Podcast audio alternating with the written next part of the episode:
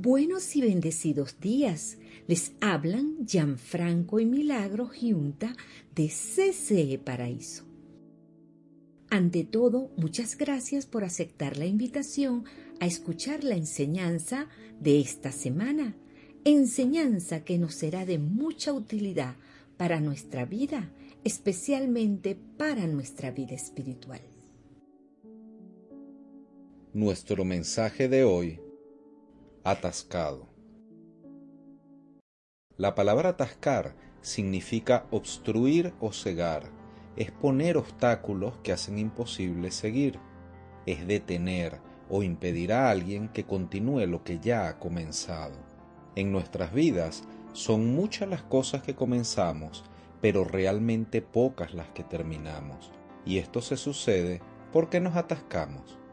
La gran mayoría de atascos en nuestras vidas los generamos nosotros mismos, aún sin saberlo. Jesús, por ejemplo, nunca padeció de atascos en su vida, porque siempre hizo lo que tenía que hacer en el momento en que lo debía hacer. En el libro de Romanos 1.18 se nos evidencia el origen bíblico de los atascos. Leamos la versión PDT. Pues Dios muestra su ira castigando desde el cielo a toda la gente mala e injusta, que con su injusticia mantiene prisionera la verdad. Recordemos que la Biblia existe desde hace miles y miles de años, desde que era una tradición oral inclusive, y en este caso, cuando en el verso se nos habla de la ira de Dios, realmente se está haciendo mención es a las normas de la creación del universo. Por ejemplo, si nos golpeamos a propósito el dedo con un martillo, el sistema nervioso central va a hacer que ese golpe del martillo en el dedo viaje en milésimas de segundo a nuestro cerebro, sea procesado y baje rauda y velozmente hasta el dedo. Y justo en ese momento, a partir de ahí, es que comenzaremos a sentir dolor. Y eso precisamente es lo que nos enseña el verso, que cuando actuamos de forma mala, cuando somos injustos en nuestras palabras o en nuestro proceder, cuando no actuamos conforme a la verdad que es lo bueno y lo justo, sino que preferimos actuar ocultando lo que es bueno a los ojos de Dios y además hacemos cosas en detrimento o daño de otras personas, entonces recibiremos un castigo, como por ejemplo el dolor del martillazo. Ese castigo quedará latente en nosotros en forma de atasco, así como queda el dolor en el dedo después del golpe, solo que el atasco durará mucho, mucho más tiempo en nuestras vidas porque es algo físico que tiene su origen en lo espiritual. ¿Y por qué? Es decir, ¿por qué caemos en esos atascos? Simple porque estamos intentando transgredir las normas de la creación. Y esas nadie las puede vulnerar porque cada acción genera una reacción y esas normas, además, existen desde antes del principio de los tiempos. Aunque lo más probable es que como seres humanos no estemos ni siquiera conscientes que padecemos atascos en nuestras vidas, pero con el 100% de seguridad, en más de un momento de la vida hemos estado atascados. Quizá hasta ahora mismo lo estamos y no nos hemos dado cuenta. Por ejemplo, ¿alguna vez nos hemos sentido entre la espada y la pared sin poder escapar o sin saber qué hacer? O quizá hemos estado atrapados en las arenas movedizas del resentimiento, el odio o la ira. De repente, en algún momento hemos estado ahogados en deudas o atollados en un callejón sin salida por un hijo rebelde o por una relación incómoda. Probablemente hasta la cintura hemos estado en el pantano de un problema sin solución aparente. También podríamos haber estado trabados en nuestra propia inflexibilidad por lograr el perfeccionismo, esperando la pareja, el trabajo ideal o la situación perfecta para poder actuar, invertir o buscar soluciones. También podríamos estar trancados por el mal manejo de nuestro carácter, incontrolable, egocéntrico o inconformista. probablemente sofocados en una crisis matrimonial o en una relación de noviazgo que no sabemos cómo echar hacia adelante, quizá detenido en una adicción, de esas que parecen simples y comunes de todos los días, pero que no podemos salir de ellas. Hay miles de ejemplos de atascos en nuestras vidas. Por ejemplo, cuando vemos pasar los días y sentimos muy muy en el fondo que no estamos evolucionando, que no crecemos, que no avanzamos, es porque estamos atascados. Lo principal para identificar el atasco es la rutina. Cada día es muy parecido al anterior y aunque no tenemos que pasar por grandes sobresaltos, tampoco nos entusiasmamos con nada pareciera que no conseguimos activar esa fuerza, esa energía vital, pero tampoco tenemos ganas de intentarlo. Vamos a aprender hoy las ocho señales que nos indican que estamos atascados. Número 1. No sentimos entusiasmo. Hacemos todo como mecánicamente, como por fastidio, y tratamos de no pensar ni siquiera en lo que estamos haciendo, porque no queremos complicarnos. Punto número 2. No queremos comprometernos con nada. Nos limitamos a cumplir con lo que se nos pide y ya, en el plano laboral, en el plano personal o en el plano sentimental, pero pareciera que no queremos implicarnos demasiado. Punto número 3. Evadimos los desafíos. Cuando se nos presenta un reto o una novedad o una posibilidad, damos un paso a la izquierda es como si no nos interesara ponernos a prueba nosotros mismos, como si no le viéramos sentido a nada. Punto número 4. Sentimos agotamiento casi todo el tiempo. Y en este tipo de personas, una de las frases favoritas es, no, es que estoy cansado. Y quizás es verdad, quizá nos sentimos sin energía físicamente, y pareciera que nuestro cuerpo es pesado y entonces caemos muy fácilmente en la somnolencia, en descansar sin necesidad de hacerlo. Punto número 5. Nuestra rutina es demasiado estructurada. Hacemos casi todo cada día de la misma manera o lo más parecido, siempre en los mismos horarios, el mismo recorrido y las mismas conversaciones que no nos dan salida a nuestros problemas. Punto número 6 rechazamos todo lo nuevo. Cualquier novedad nos parece incómoda o innecesaria e inclusive molesta, porque no queremos invertir nuestro esfuerzo en adaptarnos a algo nuevo que desconocemos. Punto número 7. Sentimos hastío y aburrimiento casi en todo momento.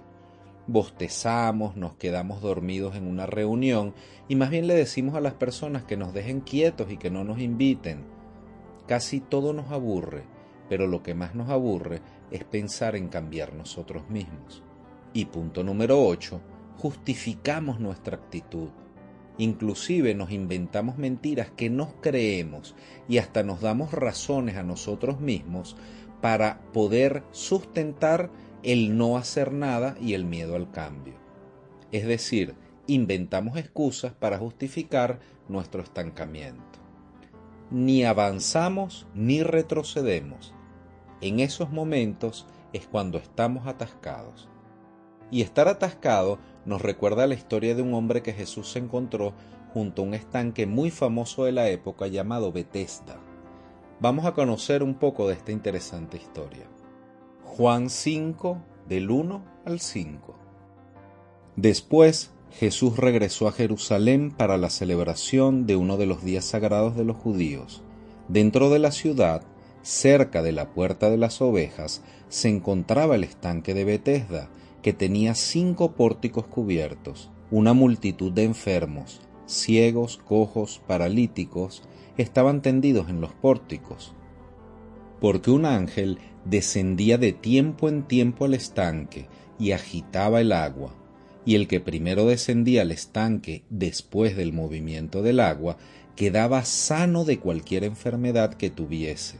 Y había ahí un hombre que hacía treinta y ocho años que estaba enfermo.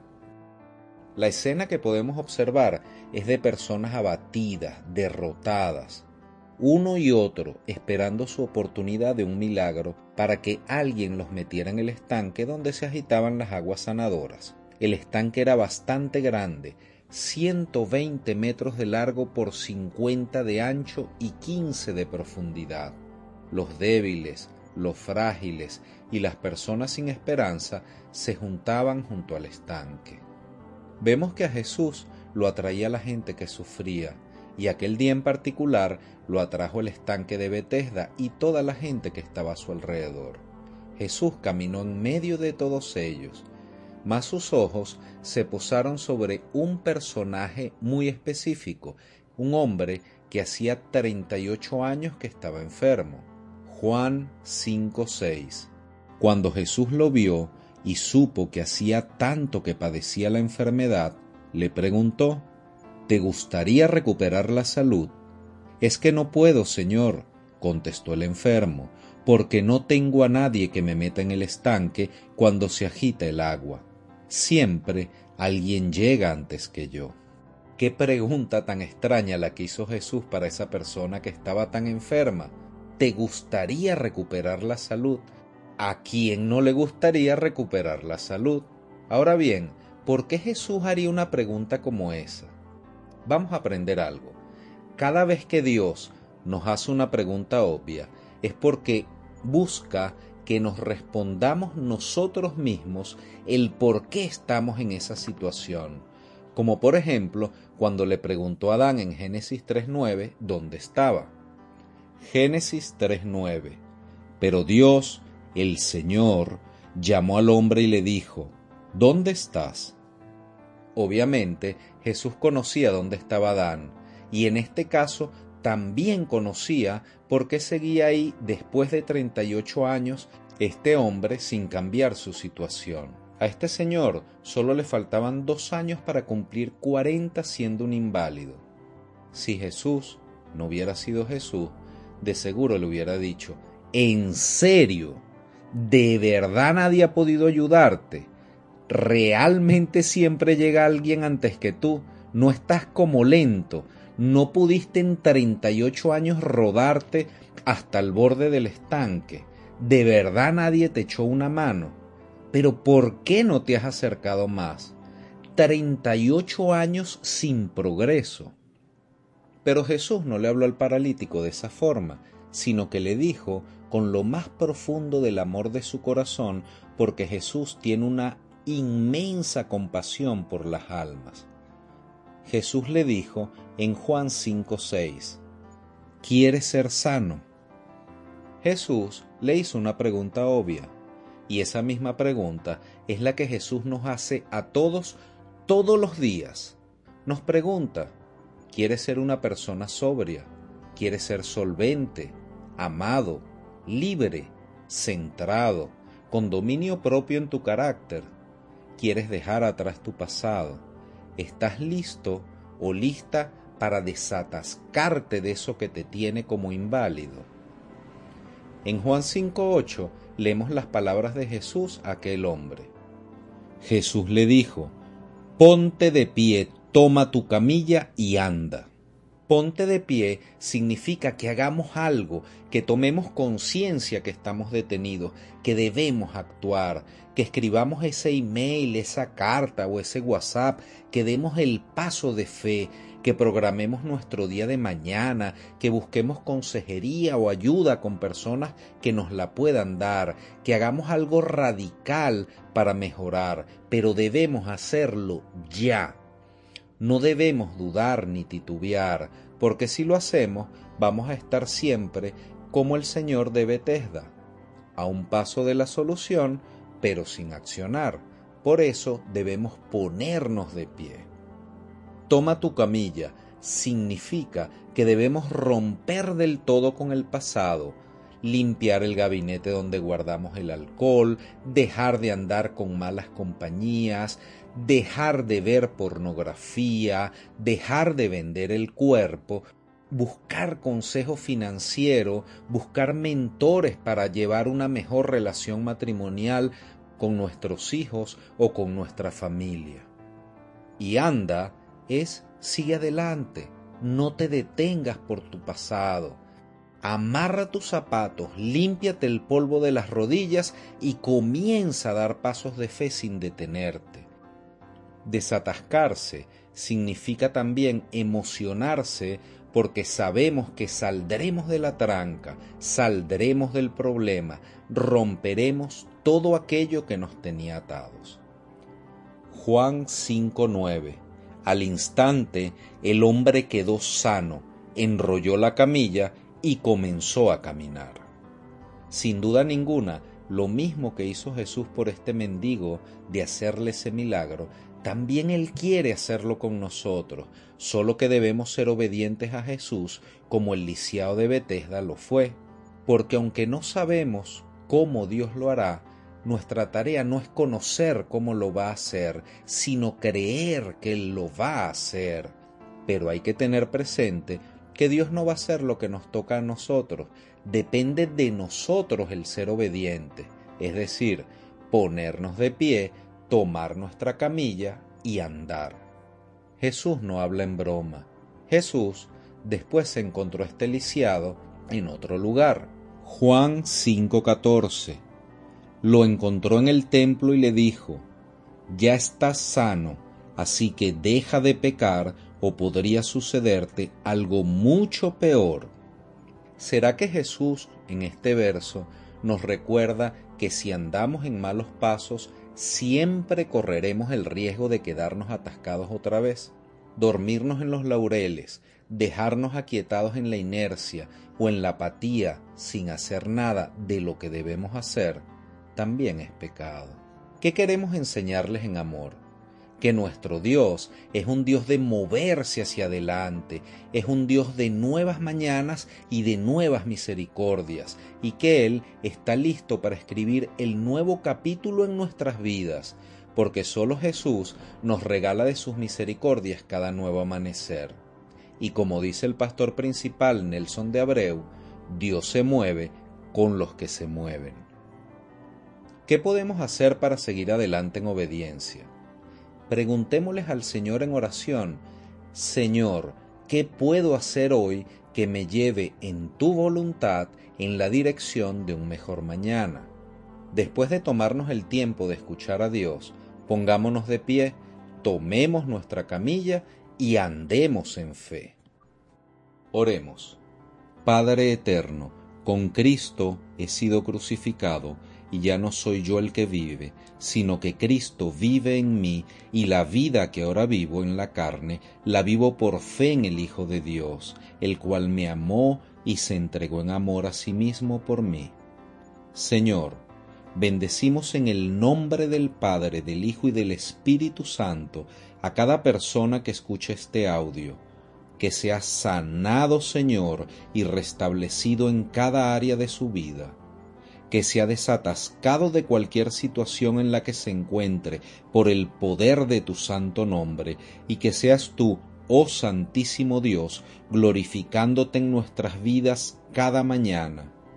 Amén y amén. Gracias Señor, porque sabemos que nos has escuchado. Hermanos de mi corazón, hemos culminado por hoy Dios les bendiga grandemente y en abundancia. Les amamos en el amor de Cristo y les invitamos a escuchar la próxima semana el mensaje de CCE Paraíso. CCE Paraíso, más que una iglesia, somos una gran familia feliz.